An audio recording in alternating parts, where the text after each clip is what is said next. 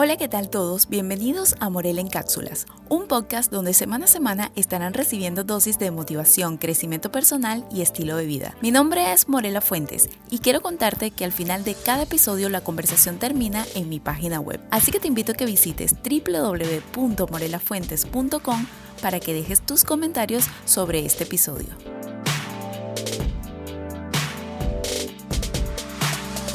Hola, ¿qué tal todos? Bienvenidos a un nuevo episodio de Morela en Cápsulas. Espero que se encuentren súper bien.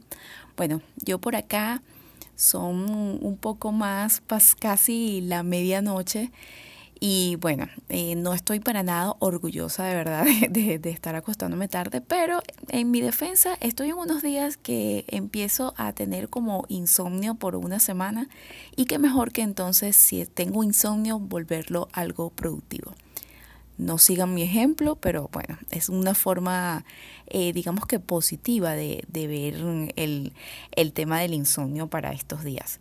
Pero lo cierto es que también em, elegí, em, en vez de forzarme a dormir, elegí grabar esta hora porque también estoy buscando el mejor momento para grabar, que espero que no sea esta hora, pero que sea un poco más silencioso porque durante el día de verdad que ha sido un poco difícil grabar primero porque el vecino está trabajando todavía, también ha estado lloviendo, que si los animalitos, entonces como que todo se alineó para que grabara hasta ahora, pero me siento súper bien. Lo único que la forma de arreglarlo es que, bueno, mañana me despierto un poquito más tarde.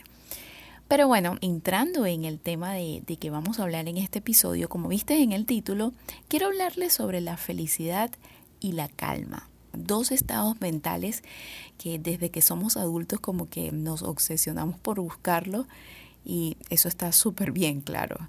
Eh, creo que la palabra obsesión le da como una connotación negativa, pero no es lo que quise decir.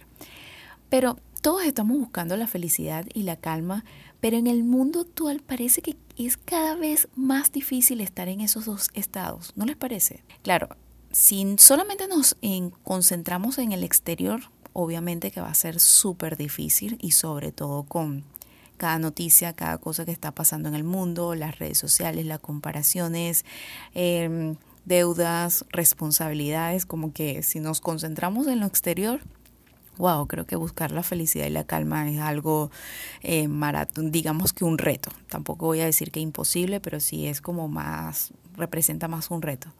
Ahora bien, si nos centramos internamente, son yo creo que la, la, calma y la felicidad son más un asunto de decisión como tal. O sea, no es algo que obviamente lo buscamos, pero también es una decisión. Tú decides ser feliz, tú decides ser una persona calmada. Pero bueno, como saben, a mí me gusta como entrar un poco en buscar como la definición de cada término para luego, eh, digamos que darles mi punto de vista de, de la felicidad y la calma. Veamos qué me dice mi amigo Google. La felicidad, esto lo encontré en un artículo random, es un estado momentáneo que va más relacionado al placer. A veces podemos estar tristes y de repente aparecer un destello de felicidad, pero es fugaz y volvemos a estar tristes nuevamente, por lo que puede considerarse como algo totalmente pasajero. Creo que todos hemos pasado por eso, que uno está medio triste y de repente, ah, eres feliz y otra vez vuelves a tu estado. Porque sí, la felicidad es como una chispa. Por otro lado, la calma y la paz interior son estados más inalterables, porque estar en paz es vivir lejos de los conflictos y libres de ataduras externas que vetan por completo nuestra tranquilidad. Otro concepto que este me pareció como más interesante eh, hablando sobre la calma, es que según los líderes religiosos, la paz interior o la paz mental es algo esencial para el bienestar. Permite a la persona no ser molestada por trivialidades de nuestra vida cotidiana, lo que estaba mencionando sobre el mundo exterior, y no ser atormentada por los fracasos, el sufrimiento y el dolor en la vida. Wow. Creo que si nos ponemos a ver ambos conceptos de felicidad y calma, siento que Em, más que una decisión. Yo siento que la calma es un estado en el que deberíamos estar. Si yo te pudiera poner un ejemplo, saben que me encanta siempre como que darles un ejemplo de mi vida porque estoy hablando sobre este tema. Te podría decir miles, o sea, de verdad, de, en el tema de felicidad y, y, la calma. Porque realmente en mi vida yo vivo eh, en una constante prueba de búsqueda de la felicidad y búsqueda de la calma. Y creo que te lo puedo definir em, con una sola frase, y es que vivo en Venezuela. Para nadie es un secreto el, lo que estamos viviendo actualmente los venezolanos. Crisis económica, crisis por todos lados. Entonces, se podrán imaginar que uno está, el venezolano desde que se despierta, bueno, el, venezolano desde que se despierta, em, el venezolano promedio, digamos, ya le toca decidir si ser feliz, le toca decidir si estar en calma. Y en lo personal, em, siempre estoy en, en búsqueda de la felicidad, pero donde yo más me centro es en la calma. Porque en ese estado, gracias a que he aprendido a estar en ese estado, es que he podido, digamos, sobrevivir cada día en este país. Y bueno, no me voy a poner aquí súper negativa porque para nada es mi intención. Pero sí digamos que las personas que, que me siguen, no solamente escuchándome por acá, por esta plataforma, sino que también digamos que están conectadas conmigo y yo siempre les estoy contando a través de cartitas que le envío en mis newsletters semanalmente, a través de, mi, de mis videos. Han visto cómo he sido una persona bastante resiliente y se me han presentado diferentes pruebas que cuando hablo de pruebas, eh, pueden sonar hasta exageradas. A veces yo digo, Dios mío, ¿cómo puede ser posible que la falta de, los recursos básicos, la falta de los servicios básicos me vaya a afectar tanto? Algo que en otro país es casi que, o sea, la persona, una persona no se va a preocupar porque no hay agua, una persona no se va a preocupar porque no hay internet. Y si no hay internet es algo que es una falla y se puede solucionar, pero acá no. Entonces, a veces siento que yo digo, Dios mío, eh, estos problemas que yo tengo son una tontería y cómo es posible que representen algo tan grande para mí. Pero bueno, así es la vida y ni siquiera me estoy quejando, tampoco me estoy conformando, sino que por ahora es lo que es. Entonces, eh, ante esas situaciones y pues pruebas de em, quizás, no sé, escenarios, circunstancias, siempre me he visto en ese momento en que me toca elegir entre si decido eh, estar feliz, si decido, no digamos estar feliz, porque o sea, nadie está feliz con los problemas, pero buscar la felicidad, estar en calma, o llenarme de ira, amargura y permitir que el fracaso y, la frustración me llene, que les hablé de eso en el episodio pasado. Entonces, yo cada día decido siempre estar en calma, decido buscar la felicidad, o por lo menos decido estar feliz en la mayor parte de mis días, porque también tengo mis días como en estas semanas que ya estoy próxima a, sufrir el, el, SPM y entonces, bueno, ya empieza que si el insomnio, la cosa, pero eso ya es un tema hormonal que ya estoy acostumbrada a vivir con eso, entonces cuando ando así amargadita, ah, ya yo sé que eso es algo del cuerpo y no por, por, por nada exterior. O sea, no permito que, sea algo exterior, sino que, ah, ok, tengo aquí en el cuerpo un desorden, pero esto va a pasar. O sea, elijo estar calmada. O sea, sin, querer, ya te estoy dando el ejemplo. Entonces, para poder buscar la, la calma o practicar la calma y buscar la felicidad, yo te tengo varios consejitos aquí súper cortitos que puedes poner en práctica para estar en ese estado mental. Claro, lo primero que tienes que hacer es que si tú estás escuchando este podcast, si tú estás escuchando esto, este episodio en estos momentos, porque lo estás decidiendo. O sea, lo primero que tú tienes que saber es que eso es una elección, como te dije al principio. Entonces, amiga mía, decides estar feliz, decides buscar la calma, Espero que me estés respondiendo que sí, porque si no, de nada vale lo que te vaya a decir.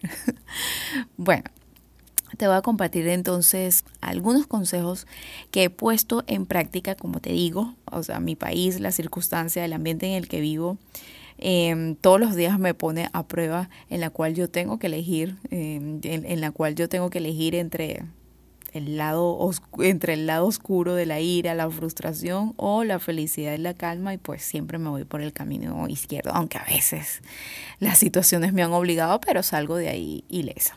Aquí estoy, que es lo importante. Entonces, el primer consejo es reconocer que estás haciendo lo mejor que puedes. Esto te lo digo porque parte de las cosas que te quitan la calma y te quitan la felicidad, me atrevo a decir, o sea, es cuando las cosas no están saliendo como tú las quieres o cuando crees que te estás esforzando demasiado o, cuando simplemente se te atraviesa, dejas, permites que la, frustración se dejas o, permites que la frustración se la frustración se cuele en tu vida, en tus pensamientos, en tu estado de ánimo, se quede ahí por mucho tiempo y nada, dejas que crezca. Por eso, bueno, eh, hago aquí un paréntesis de que puedes escuchar el episodio pasado donde te dejé varios consejos para manejar la frustración. Entonces, si tú dejas que, este sentimiento de frustración, esta cantidad de pensamientos negativos, obviamente nunca te vas a sentir suficiente. Y obviamente siempre vas a estar con esa negatividad y obviamente dónde vas a conseguir la calma con esa carga negativa y cómo vas a conseguir la, la, la felicidad. Entonces tienes que reconocer que estás haciendo lo mejor que sea lo que sea lo que estás haciendo. Suponte que estás ahorita en un año sabático. El hecho que me estés escuchando en estos momentos es porque estás dándote un tiempo para ti, para tu crecimiento personal, para motivarte. Esto no es casualidad que tú me estás escuchando. Entonces reconoce que estás haciendo lo mejor que puedes. Quizás estás desanimada y lo único que te provocó hacer hoy fue voy a escuchar un podcast voy a escuchar un podcast, no voy a hacer nada. Ya estás tomando acción. Entonces, reconoce que estás haciendo lo mejor que puedes y date ánimo.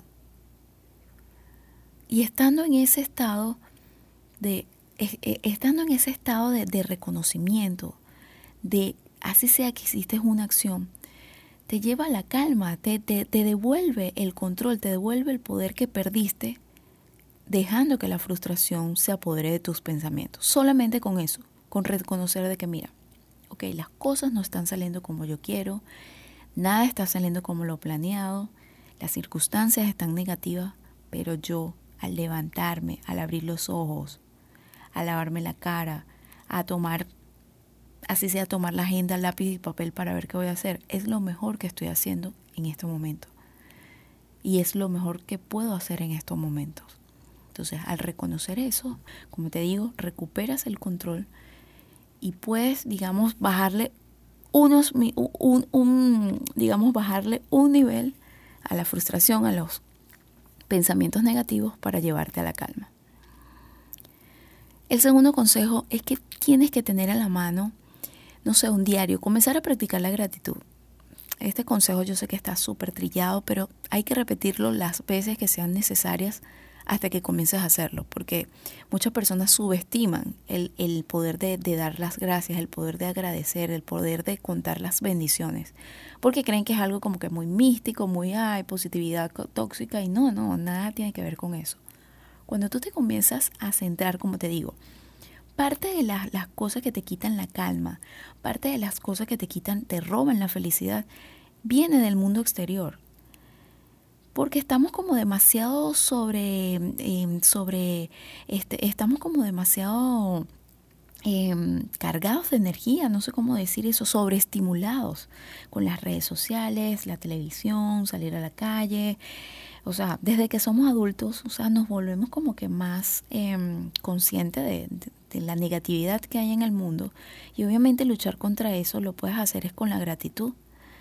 ¿Por qué? Porque a pesar de que quizás estás en una circunstancia negativa, el hecho que tú me estés escuchando en estos momentos es porque tienes un teléfono o tienes una computadora, tienes internet, tienes electricidad, tienes algo. Y hay muchas personas que ni siquiera, que eso es un privilegio que no, que no pueden tener, que ni siquiera pueden soñar con tenerlo por, por, por la, el nivel de pobreza que tiene. Y claro, esto es algo que cuando em, yo he estado así en momentos como que muy negativos. Em, yo, yo me pongo como en una lucha, como en una pelea interna de que, ok, pero es que porque yo sí tengo que seguir sintiéndome conforme con lo que tengo. Sí, o sea, hay otras personas que están peor, ok, pero yo no elegí que las otras personas estuvieran peores y entiendo que, pero eso viene siempre de un sentimiento de rabia, de frustración. Entonces, no es alegrarte em, de que porque otros no tienen lo que tú tienes, sino agradecer. Céntrate en ti, agradece. Sin sentir, sin agregarle una connotación negativa o, un sentimiento negativo al hecho de agradecer lo que tienes. Pero céntrate en la gratitud. Entonces, esto lo puedes hacer a través de meditación, lo piensas, cuentas tus bendiciones, pero una práctica que que a mí me gusta es tener como un diario de la gratitud o proponerte un reto.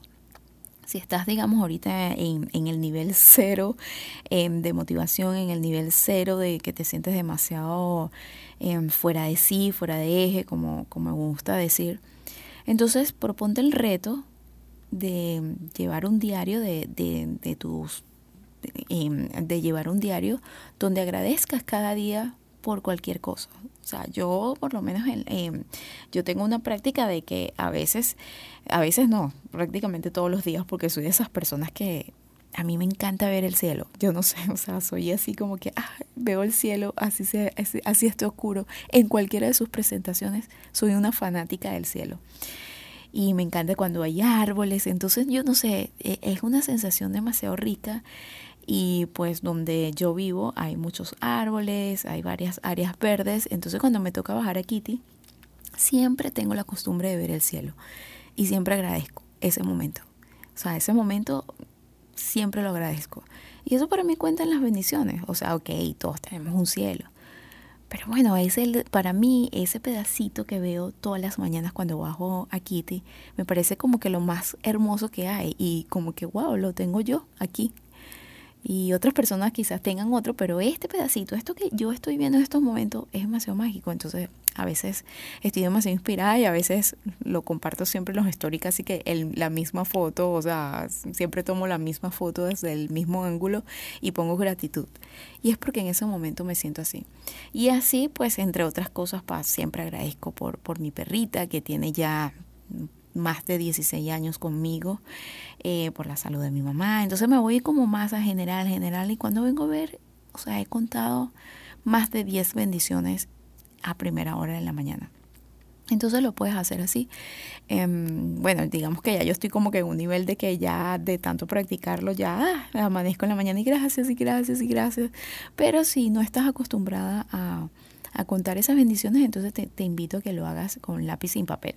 Y bueno, aprovecho un momento de publicidad en mi tienda MF Planners. Yo tengo un, un formato, un, un imprimible que es un diario de la gratitud que consta de 30 días. Entonces lo puedes descargar. En mi tienda MF Planners está en mi Coffee Place. El link lo puedes buscar en mi página web o en cualquiera de, de mis redes sociales. El tercer consejo es que no sientas miedo de pedir apoyo o compañía. A veces em, yo sé que es muy bonito, o sea, es, demasiado rico ser una persona independiente. Es, wow, mm, el poder que te da la independencia en vivir sin apegos es demasiado excepcional y, y wow, estoy súper, súper de acuerdo con eso. Pero también tenemos que darle a la vulnerabilidad. A veces simplemente no podemos sola o, o quizás podemos pero necesitamos la compañía de alguien, de, el apoyo de alguien. Entonces no te dé miedo de, de, pedir ayuda, porque a veces cuando te encierras de que tú puedes sola o, que, o estás acostumbrada a que tú puedes sola, eso es lo que te está quitando la calma y lo que te está robando la felicidad. Entonces si te encierras en ese pensamiento, obviamente te va a ser muy, muy difícil conseguir e, ese estado de calma. Pero si pides ayuda, eh, créeme que al tomar ese teléfono y decir o hablarlo, por lo menos si estás, no sé, vives con varios miembros de varios familiares en casa y no has hablado del problema que tienes, te estás ahogando, obviamente no. Ahí en que en ese estado cómo te vas a encontrar con la calma y la felicidad. y decides hablarlo. Quizás no pedir ayuda, pero al hablarlo, al compartirlo, estás compartiendo tu calma, digo, eh, estás compartiendo em, esa carga que tienes y te vas a sentir aliviada y, y, wow, y calmada inmediatamente. Entonces no, no te aferres a la, no te aferres al pensamiento de que tienes que ser independiente. Sí, es bueno, pero también puede ser, permítete ser vulnerable y pedir ayuda. Que a veces eso es un acto aún más valiente que ahogarte en tus problemas porque ah, soy independiente, porque ya eso ahí estamos hablando de orgullo, de ego, y bueno, eso lo podemos hablar en, en otro episodio. El cuarto consejo es que reserves un tiempo para meditar al menos cinco minutos al día. Aquí nos vamos a poner un poco más a la práctica también. Em, yo siempre he sido una vocera de que la meditación tiene demasiados beneficios para tu mente, para tu cuerpo. Em, ya yo tengo aproximadamente como, no sé, como, sí, más de un año, desde que comenzó la pandemia, yo me encontré con empecé a, practicar la meditación. Ya hoy en día es un hábito que, realizo todos los días, al menos el 80% de, de, los días en, cada mes. Y wow, los beneficios que he encontrado, o sea, me quedaría corta enumerándoselos acá, pero uno de los más así que contundentes, de los tantos, es ayudarme a manejar mis emociones. No cancelarlas ni controlarlas. Yo recuerdo que yo siempre decía, controla tus emociones. No, no controlarlas, sino entenderlas, dejarlas ser para poder reaccionar de una mejor forma, sobre todo cuando son emociones negativas. Entonces, esto me ha ayudado de verdad que demasiado, sobre todo, por ejemplo, eh, en estos días que las mujeres cuando, bueno, tenemos el SP, eh, por lo menos en, esos días que, estamos un poco hormonal por, por la menstruación y todo eso, em, muchas mujeres, eh, por ejemplo yo, muchas mujeres como yo, eh, sufrimos del síndrome premenstrual y, y en esos momentos uno está como que fuera de sí. Yo recuerdo que antes de practicar la, la, la, la meditación, yo era muy reactiva, yo era una persona súper impulsiva. Todavía lo soy, creo que es parte de mi, de, de mi personalidad, pero digamos que ya lo puedo controlar. Antes era el impulso, ya con la meditación ya siento cuando viene ese impulso y lo puedo entender, lo puedo gestionar, lo puedo canalizar para tomar mejores decisiones. Antes no, mis impulsos me llamaban a tomar decisiones súper locas que al final me arrepentía o a tener reacciones que podían causar mucho daño o podían costarme la paz mental. Y pues desde que estoy meditando, de verdad que eso se ha disminuido, no del todo, no, no eliminado, porque siento que también uno tiene como que una parte de, es tu personalidad, es tu, es tu, es parte de ti, eso no lo vas a eliminar, pero la meditación te ayuda a canalizar esas emociones, canalizar también los pensamientos cuando vienen los pensamientos negativos, que también uno hablaba, elimina los pensamientos negativos, no, estos nunca van a desaparecer pero con la meditación los puedes canalizar, los puedes gestionar, los puedes entender, saber de dónde vienen para saber qué vas a hacer para que se vayan o por lo menos para que no te molesten de la forma en que lo hacen. Y saben que los pensamientos negativos son uno de los principales ladrones de energía y obviamente son los que te roban la felicidad y son los que te roban la calma, o sea, te, te, te impiden llegar a ese estado de la calma. Entonces, puedes comenzar reservando un tiempo todos los días de cinco minutos. Hay personas que piensan que, ay, meditar media hora. Yo me acuerdo que yo decía, no, yo no tengo tiempo para eso. Y sobre todo, pues las posiciones para meditar era como que, ay, no, esto es demasiado incómodo. Pero no, desde que lo... Eh, pero no, o sea, eso es como un mito. Tú puedes comenzar reservando un tiempo de cinco minutos que tú le regales a tu mente, que tú te regales para ti. Créeme que van a ser sorprendentes los beneficios que vas a conseguir. Quizás tú lo vas a ver el primer día porque, bueno, es la primera vez, no sé cómo concentrarme, todo eso, pero si lo haces, lo, lo te propones de, de, adoptarlo como un hábito, mira, amiga, al, créeme que al mes me vas a estar escribiendo y que, mira, chica, ¿sabes que aprendí a meditar? Y no, wow, no he visto a nadie que haya dicho que, que la meditación em, tenga algo negativo. Entonces, reserva unos cinco minutos para ti y luego me cuentas. El consejo número 5, obviamente, es que cuides tu salud y también ejercites.